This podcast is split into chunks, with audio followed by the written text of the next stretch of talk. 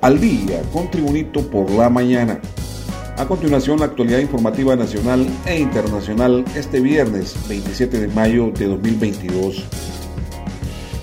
La Agencia Hondureña de Aeronáutica Civil informó que el Aeropuerto Internacional Juan Manuel Galvez, ubicado en Roatán, Islas de la Bahía, bajó de categoría 7 a 4 debido a restricciones operacionales por degradación del servicio de salvamento y extinción de incendios SEI.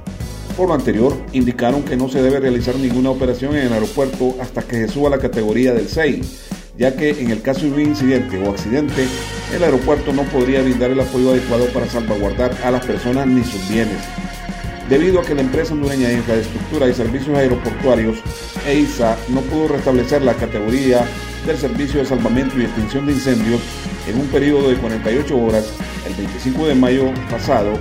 el operador EISA notificó la restricción de operaciones para aeronaves cuya categoría del servicio de salvamento y extinción de incendios sea mayor a 4 en el aeropuerto Juan Manuel Galvez de Roatán, Islas de la Bahía. Más noticias nacionales con Tribunito por la mañana.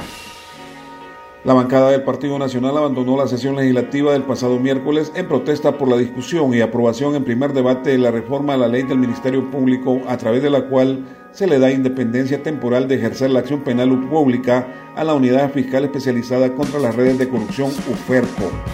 Desde el instante en que la secretaria del Legislativo, Luz Angélica Smith, leyó el dictamen de la reforma de la ley del Ministerio Público, provocó gritos y rechiflas entre los diputados de la bancada del Partido Nacional. Sin embargo, a pesar de la oposición expresada por el Pleno, por los diputados que lideran la bancada nacionalista, la iniciativa de reformar la ley del Ministerio Público se sometió a discusión y aprobación del Congreso Nacional. Un repaso al mundo de las noticias nacionales con por la mañana. La senadora colombiana Piedad Córdoba rindió declaración este jueves ante la Fiscalía Especial contra el Crimen Organizado tras ser requerida por portar 68 mil dólares sin declarar ante las autoridades previo a abordar un avión en la terminal aérea de Palmerola. La senadora permaneció en las instalaciones de la Fiscalía en Comayagüela y a eso de las 3.30 de la tarde del jueves abandonó la sede fiscal en dos carros blindados por lo que ya quedó en total libertad de permanecer o abandonar el país. El Instituto Nacional de Migración informa a la comunidad nacional e internacional que la senadora colombiana Piedad Córdoba, después de las investigaciones y la documentación presentada al Ministerio Público, ya no se encuentra en retención administrativa. Eso sí, aclaró el vocero del Ministerio Público Yuri Mora, los 68 mil dólares que le encontraron fueron incautados bajo la custodia de los fiscales mientras la congresista colombiana Piedad Córdoba queda en libertad y puede andar en Honduras o viajar a su país. Seguimos la actualización informativa con Tribunito por la mañana. Autoridades de la Alcaldía Municipal del Distrito Central y el Fondo Hondureño de Inversión Social FIS informaron sobre los procesos de reparación que se ejecutarán en la segunda etapa de la colonia Prados Universitarios en Tegucigalpa. Según las autoridades, tendrán que proceder a evacuar a 25 familias debido a que parte de la línea principal del embaulado pasa a un costado de las viviendas e identificaron infiltraciones en un importante radio de la zona. El alcalde capitalino Jorge Aldana expresó que el embaulado no pasa por el centro de la calle, sino por la orilla. Por eso es un tema de salvar la vida de las personas, ya que el embaulado puede causar daños en caso de colapsar. Continuamos con las noticias en Tribunito por la mañana. El presidente de la Corte Suprema de Justicia, magistrado Rolando Argueta Pérez, se reunió con la embajadora de los Estados Unidos, Laura Dogo, con quien dialogó temas relacionados con el fortalecimiento del sistema de justicia, el proceso de extradición, los mecanismos de cooperación entre el Poder Judicial y el pueblo y gobierno del país de Norteamérica. El Poder Judicial mantiene una relación muy activa con diferentes agencias de los Estados Unidos a través de las cuales se apoyan proyectos de mucha importancia, entre otros como el sistema del expediente judicial electrónico, para el cual se ha recibido un apoyo fundamental del programa Unidos por la Justicia, ejecutado con fondos de la Agencia de los Estados Unidos para el Desarrollo Internacional USAID. Acompañaron este encuentro al señor Kenneth McClain, subdirector de la misión de la USAID, el señor Chase King, oficial de la sección política en la Embajada de los Estados Unidos, y la señora Alba Gorbea, asesora legal residente del Departamento de Justicia de Estados Unidos. Más noticias con Tribunito por la mañana. La Secretaría de Gestión de Riesgos y Contingencias Nacionales COPECO extendió la alerta verde declarada por otras 72 horas a partir de las 3 de la tarde del jueves 26 de mayo pasado en los departamentos de Francisco Morazán, Valle, Choluteca, La Paz, Intibucao, Cotepeque, Lempira y Copán, debido a que continuarán las lluvias por todo el fin de semana. Las precipitaciones persistirán debido a que existe un pronóstico de lluvias para el fin de semana y se verán fortalecidas por la posible formación de un ciclón tropical en el Pacífico de Guatemala entre la frontera de este país y México. También se suma una depresión tropical que va a hacer que la circulación del aire se mantenga desde ese océano e introduzca humedad que convergerá con la humedad del Mar Caribe, según el Centro de Estudios Atmosféricos, Oceanográficos y Sísmicos CENAOS de COPECO. COPECO recomienda a la población de los departamentos alertados a tomar las precauciones, sobre todo no cruzar ríos, riachuelos, vados y quebradas con alto caudal de agua.